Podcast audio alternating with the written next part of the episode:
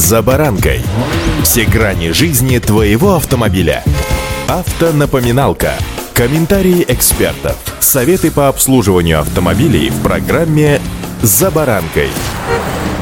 С началом осени стартовал не только учебный год у школьников, причем по новым правилам, но и у студентов автошкол, и тоже по новым правилам. С вами Забаранка Александр Карпов. Здравствуйте.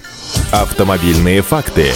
Итак, с 1 сентября этого года вступили в силу новые примерные программы обучения кандидатов в водители. Напомню, что площадку и город при приеме практического экзамена в ГИБДД теперь объединили. Как отметили в ведомстве, водители должны готовиться к поездкам на машине в обычной жизни, а не, что называется, заучивать упражнения. Согласно приказу Минпросвещения, новые программы предусматривают перераспределение часов практических занятий в пользу обучения в реальных условиях. До изменения из 56 часов практики, отведенных для обучения на права категории «Б» легковые автомобили, 24 часа было выделено на площадку, 32 на город. Теперь кандидаты в водители будут проводить в городе 38 часов и только 18 на площадке. Впрочем, не все так гладко, как кажется. Вот смотрите, если раньше на каждом из этапов сдачи экзамена, то есть город и площадка, можно было получить по 5 штрафных баллов, а теперь заданий стало больше. Время экзамена фактически не ограничено, то есть инспектор ГИБДД при желании может, что называется, гонять ученика по заданиям несколько раз, если у него возникают какие-либо сомнения. При этом ошибиться можно только на прежние 5 баллов. К тому же нет понятных единиц единых методик, по которым необходимо готовить водителей. Указывается лишь, что кандидата нужно обучить на городских дорогах с интенсивным движением, среднеинтенсивным движением и низкоинтенсивным движением. А вот что с ним делать при различных уровнях интенсивности движения, непонятно. Получается, что каждый инструктор решает сам, как ему учить автомобилиста и на что тратить уже обозначенные мною часы.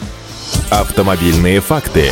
Стоит отметить, что изменения предусматривают сокращение программы для водителей, у которых уже есть права, но они хотят открыть в них новую категорию. Например, обладатели прав для мотоциклов смогут получить доступ к управлению автомобиля, пройдя сокращенный втрое теоретический курс. Стоит отметить, что и прежние программы точно так же допускали возможность быстрее пройти курс обучения, если у автомобилиста уже открыты права другой категории. Настоящим нововведением в программе станут курсы электронной системы помощи водителю или, например, изучение особенностей управления автомобиля с высокой степенью автоматизации. Изначально программа программы решили изменить как раз для того, чтобы включить в них обучение к использованию автомобилей с автопилотами, но из-за начавшей действовать в то время регуляторной гильотины, не позволяющей постоянно вносить поправки в документ, программы пришлось обновлять полностью. В итоге, по мнению самих же автошкол, произошло совсем не то, что ожидали, или не совсем то, что ожидали. Вот, например, сами школы просили убрать или максимально сократить минимум знаний о технической части автомобиля, поскольку в случае необходимости водитель сам может получить дополнительные знания о тонкостях работы тех или иных систем или агрегатов транспортного средства средства. Помимо этого, включить тест на чтение дороги, когда будущему водителю, например, показывают короткие видеоролики, ну, не более там 30-40 секунд, с примерами распространенных опасных ситуаций за рулем и ошибок, которые допускают водители. И вот эта ситуация с различными исходами разбирается как раз в видеопримере. И вот эти просьбы пока, получается, остаются неуслышанными, а молодые водители, между тем, сотнями выезжают на дороги страны каждую неделю, поэтому будьте внимательны.